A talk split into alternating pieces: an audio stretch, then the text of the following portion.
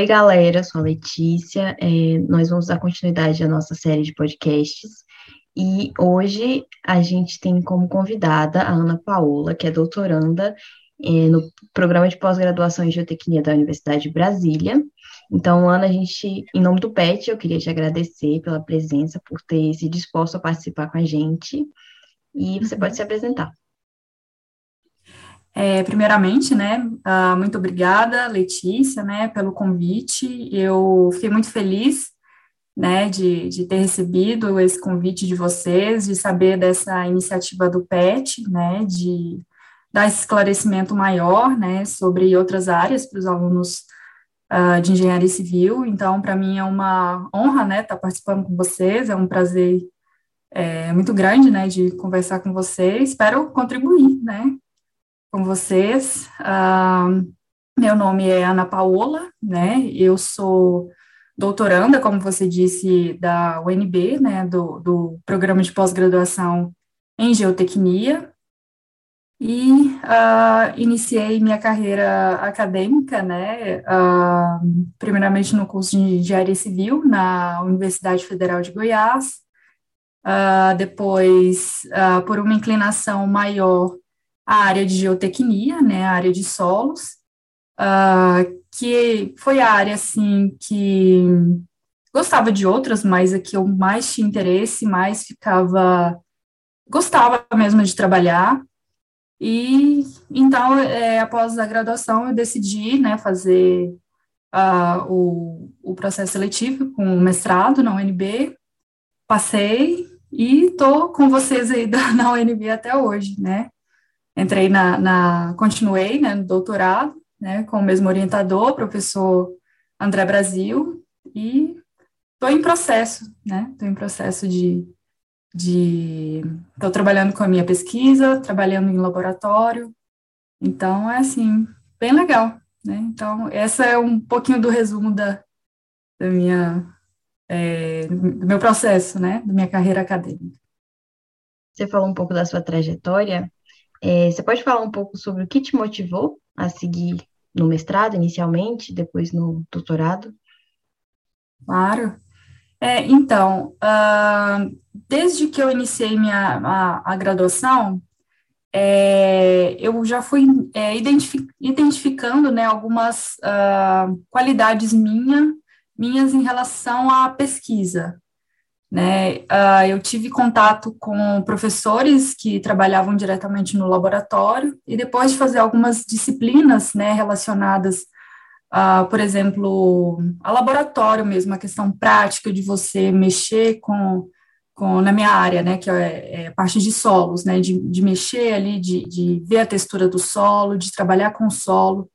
Então, eu, eu vi minha inclinação maior a essa área, e na graduação, né, tinha, é, vocês têm na UNB também, né, é, iniciação científica, né, o PIBIC, e eu procurei, né, a, a minha professora, né, que, que era, foi minha grande incentivadora, né, nessa área, sim, e a procurei por ter essa maior inclinação, e fui, né, a partir daí, fui gostando cada vez mais da área de pesquisa, né, de participação de congresso também, que é muito legal para a gente, né, uh, além de, de, de, você conhecer outros profissionais que trabalham ali na, na, nossa, na sua área de interesse, né, você confraterniza com outros alunos de outras universidades, então, essa foi minha maior inclinação, assim, começou na graduação, em, na, na iniciação científica, né, e daí, depois, uh, terminando a minha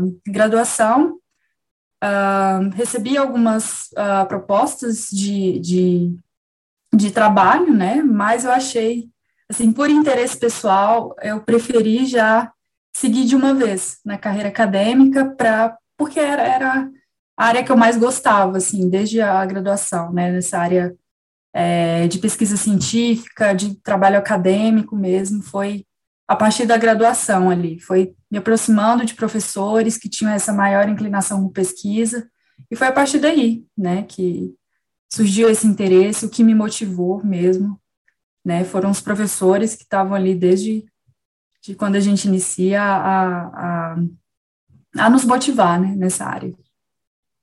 É, com certeza os professores eles têm um papel essencial, né, de Isso. nos conduzir para esse lado. E você tem interesse em seguir na docência? Sim, sim, claro, claro. Terminando, é, a, a, nós da, da, da, da pós-graduação, nós já, nós já somos uh, inclinados, né, a, a seguir essa área. Tem alguns que não seguem, tem, tem outra, a maioria, né, sim. Mas terminando a, o doutorado, por exemplo, nós temos a opção, né, de continuar na universidade como pesquisadores, né, então tem os, é, certas uh, hierarquias também de pesquisadores, né, pesquisador júnior, pesquisador sênior, então, mesmo que não vá diretamente para a docência, né, participando de concurso para ser professor, também tem essa opção de continuar na universidade é, com auxílio financeiro de bolsas, né, que os nossos uh, orientadores é, conseguem, né, para a gente a partir de projetos. Então, uh, sim, eu tenho interesse muito grande de, de continuar, de seguir, mas é, só deixar claro que também tem essa opção, assim, também de continuar com a pesquisa, né, uh, tem pós-doutorados também, né, e, mas também tem essa opção de, de continuar, né, a partir da, da, de pesquisador sênior, né. Legal, não sabia que tinha essa opção, né, de você é. continuar na universidade, mesmo sem, sem ser professor, né, no caso. Isso. Tem sim, é, e, tem vários também que, né, que ou às vezes uh, atuam, né, na, na, na é, no, no ambiente privado, né, e também continuam como pesquisadores, né, então é, tem, tem essas opções, assim, dentro da, da universidade pública, né. É, legal. É, sobre a sua área, você escolheu geotecnia, mas qual a sua linha de pesquisa, assim, você pode falar um pouco? Claro. É, a geotecnia, ela é bem ampla, assim, ela abrange ah, diversas áreas, assim, que durante a graduação, às vezes, a gente fica meio que achando que geotecnia é solo, é só fundação, é só ali aquelas questões de, de, construção civil mesmo, de infraestrutura da, da, da, área de construção civil. Então, a geotecnia é um universo, né, que a gente pode trabalhar questões, uh, projetos computacionais, né, com a, com a geotecnia, né, tem, tem desenvolvimento de softwares voltado para a geotecnia, é, tem áreas uh, referentes a, a, a, monitoramento geológico, a monitoramento de encosta, gestão do risco, né? Então, a gente acaba também trabalhando com, com questões sociais, né? Que está presente, assim, no, no, no, no ambiente, assim, das grandes cidades, né? Por exemplo, questão de, de gerenciamento de risco, de encosta, é, tem também mineração, né, tem muitos colegas, né, que são vinculados à área de mineração, é, transportes também, ferrovias, né, que nós auxiliamos no, no projeto, né, de, de subbase ali, então a gente trabalha também diretamente com, com essa questão, é, barragens também, né, outra outra área bastante interessante que é ligada à geotecnia, túneis, né, obras, qualquer tipo de obra subterrânea, uh, projet, projetos de contenção, né, por exemplo, se, se a gente tem problemas uh, que a gente precisa estabilizar algum aterro, né, algum talude, então é, é, projetos são variados e a gente consegue trabalhar também dentro da geotecnia, conversar com outras áreas, né?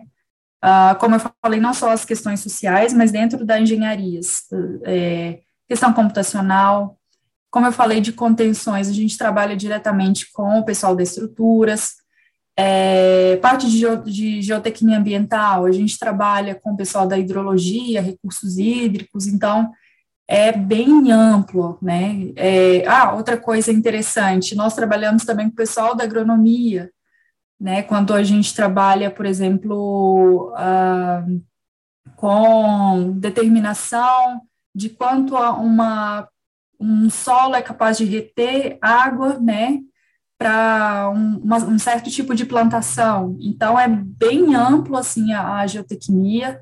Então, é, quando eu entrei no mestrado, eu realmente, eu vou ser sincera, eu não sabia dessa gama. Então, como você disse, assim, às vezes, quando a gente está na graduação, a gente acha que a gente fica um pouco limitado também por não saber, né, esses, os grandes ramos, assim, né, dentro de cada é, grande área da, da, da engenharia civil, né, mas, uh, especificamente, como você perguntou, eu, a minha área de estudo é um pouco ligada a essa questão social. Eu trabalho com, com a estabilidade de taludes, então, uh, eu pertenço também a um grupo né, de estudos da, da UNB, que é o Geofluxo, né, e lá a gente trabalha né, na, na, na minha área de, de, estabilidade, a gente trabalha com o desenvolvimento de alternativas e soluções para uh, para essa questão de estabilidade de taludes. Então, a gente vê, por exemplo, que é um problema uh, natural, que é recorrente, né, que é a questão da, do, dos eventos extremos de precipitação. Né, então, todo ano a gente vê que há um deslizamento recorrente de encostas, então a gente trabalha nesse sentido, de tentar uh, minimizar esses danos né, causados a, a essas populações assim, mais vulneráveis, por isso que eu falo da questão social, né? Então a gente trabalha no sentido de dar alguma alternativa, alguma solução que possa minimizar esses danos. Então, fazendo um, algum software, né, que às vezes possa prever quando vai acontecer um deslizamento de terra. Né? O meu trabalho específico eu desenvolvo modelos uh, físicos, né? Eu, eu, eu trabalho com, com uma reprodução uh, desse fenômeno em escala de laboratório. Então, a gente monta um, uma encosta em escala de laboratório e a gente tem, tem sistema de chuveiramento artificial, a gente faz chover dentro do laboratório para ver quando é que, que vai deslizar um talude. Então, a gente consegue, a partir do monitoramento é, interno do solo, com a partir de sensores, né, que também é outra área assim, dentro da geotecnia, que é a questão de instrumentação, né, então, a partir de sensores, eles me dão é, um, um, eles, eles me dão uma noção do que está acontecendo ali no interior do solo enquanto está acontecendo o processo de chuva. Né, então, é bem interessante, assim, é bem amplo, né, então a gente é, trabalha com várias questões dentro do grupo geofluxo, ah, questão de contaminantes também, né, de, de do subsolo, né, de, de aquíferos, então é bem amplo, assim, nosso grupo, mas a minha parte é de estabilidade de taludes. Essa questão que você falou de na graduação a gente é, não ter muito essa ideia, né, eu, no caso, particularmente, eu passo por isso né, todos os dias, porque eu decidi pela geotecnia, mas a cada dia que passa eu vejo que tem áreas diferentes e muitas possibilidades, isso é muito interessante. Falando um pouco da sua pesquisa, uma vez eu estava lá no laboratório, o professor André mostrou lá você fazendo a chuva, é muito interessante. Muito é, sim, sim. Mas agora mudando um pouquinho de assunto, é... qual o desafio que você acha que é, que é maior, assim, né? é, em fazer pesquisa no Brasil? Olha. É... Ou vários, né? Não necessariamente um. Assim, tem, tem vários realmente, mas eu acho que o que eu mais destacaria é a questão financeira, né? Que nós estamos passando por um processo de falta de incentivo gigantesco, né? Na nossa área de pesquisa científica, é, de incentivo à inovação, né, de incentivo a, a, aos pesquisadores de começar ali desde a base até né, é, alcançar o último degrau né, da carreira científica, né, do, que é o doutorado. Então, eu, eu sinto falta desse investimento na pesquisa. Né? Eu tive é, assim, o privilégio né, de conhecer universidades fora do país, e posso lhe garantir que o nosso ensino aqui no Brasil, é, o que a gente aprende aqui não perde para nada, né, para o pessoal de fora, mas o nosso grande gargalo aqui é a questão de incentivo mesmo financeiro, questão de ter laboratórios adequados, né, para a gente trabalhar, é, ter, ter um incentivo financeiro para o aluno continuar na pesquisa após, né, que dele sair da graduação, então, é, viver disso, né, que muitas vezes não é, é a gente faz por amor, mas só o amor não nos mantém ali, né? Então, o que eu posso falar para você é que a, a, nossa grande dificuldade hoje é questão de incentivo financeiro, né? De, de ter esse, esse amparo, amparo mesmo para a gente fazer nossa pesquisa sem se preocupar com como se fosse um trabalho mesmo qualquer, né? porque para nós, né, nós temos dedicação exclusiva, né, nós ficamos ah, de segunda a segunda, se for necessário, né, alguns trabalhos que eu já acompanhei são desenvolvidos é, full time, né, 24 horas, é, é, então trabalhos assim que não realmente não tem horário, né, então é, é mais esse nesse sentido assim porque, como eu falei, nós não perdemos nada em relação à, questão do ensino mesmo, na nossa parte teórica, que o que a gente recebe dos professores. Porque, assim, na, na, nas universidades federais, que, que é onde eu tive contato, né, é, desde a minha graduação, é, são professores uh, de excelência, né, que nos dão aula, mas uh, a gente fica um pouco assim uh, para trás, né, vamos dizer, nessa questão de infraestrutura, né, de auxílio ao estudante, né, de então essa questão que é mais que que hoje eu vejo assim que está pesando, né, pra, pra principalmente para nós que mexemos com a área mais técnica, assim, de engenharias, né, que não nós temos uma área mais prática, né, que a gente pega e põe na, a mão na massa, né? Não é tão teórico assim. Então, é, esse é o nosso grande gargalo hoje, que eu diria, que eu diria para você, Letícia. É, isso é verdade. É, alguma coisa que você acha que é essencial numa pessoa que gostaria, que gostaria de seguir carreira acadêmica? Olha, eu acho que uh, dedicação e esforço em primeiro lugar. É, por, experi por experiência própria, eu nunca fui aluna nota 10. Eu nunca fui a primeira aluna, assim, mas eu sempre fui dedicada, esforçada. Então, eu posso dizer, assim, sem sombra de dúvidas, que qualquer pessoa que queira seguir essa área é, pode ir sem medo, pode mesmo uh, entrar de cabeça, né, e que vai ter um, um bom desempenho, sim assim, não, não são aquelas pessoas, uh, aqueles, como eu diria, os, os não mortais, né? Então, aquelas pessoas super gênios, assim. Então, qualquer um que, que tenha dedicação, que, que seja esforçado, né? Esses são os pontos primordiais, assim, para se ter um bom desempenho, né, na, na, na vida acadêmica mesmo, na carreira acadêmica. Então, para a gente finalizar, eu não sei se você tem mais alguma coisa a dizer, mas eu queria que você desse dicas para quem quer seguir a carreira acadêmica e ainda está na graduação e não sabe muito o que fazer, além do, né, da determinação.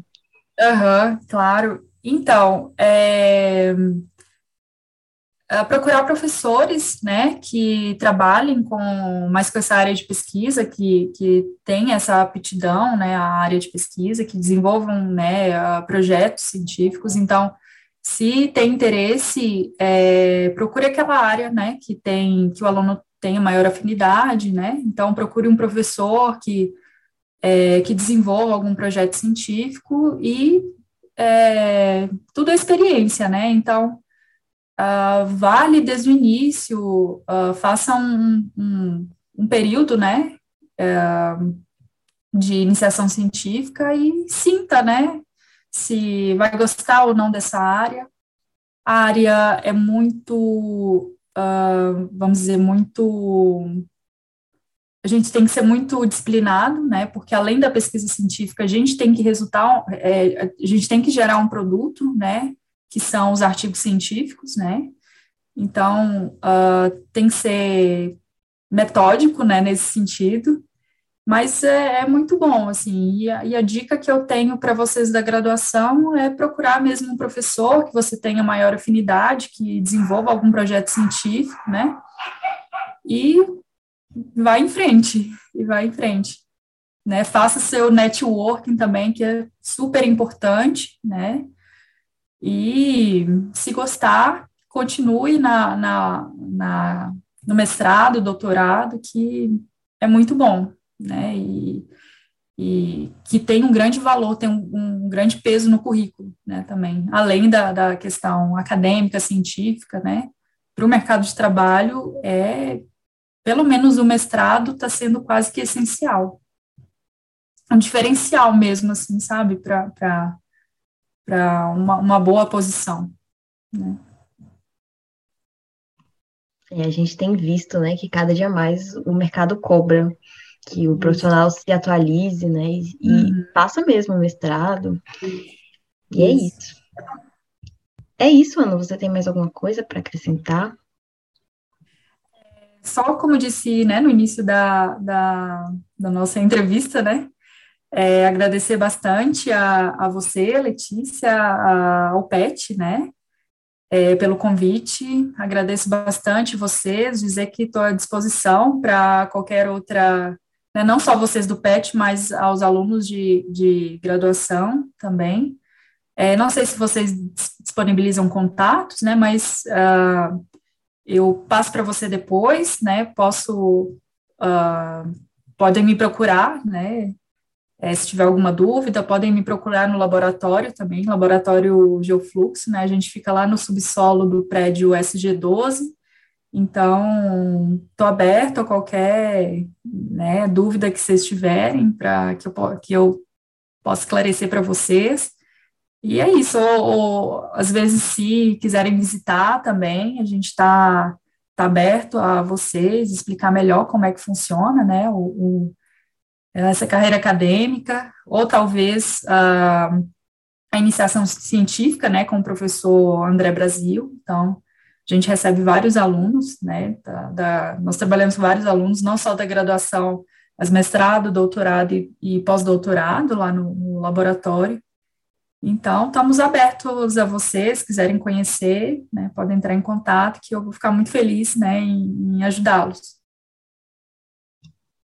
Muito obrigada, Ana. Com certeza foi muito enriquecedor para muitas pessoas que vão ouvir. E é isso. Até a próxima. Até a próxima, eu que agradeço também a vocês.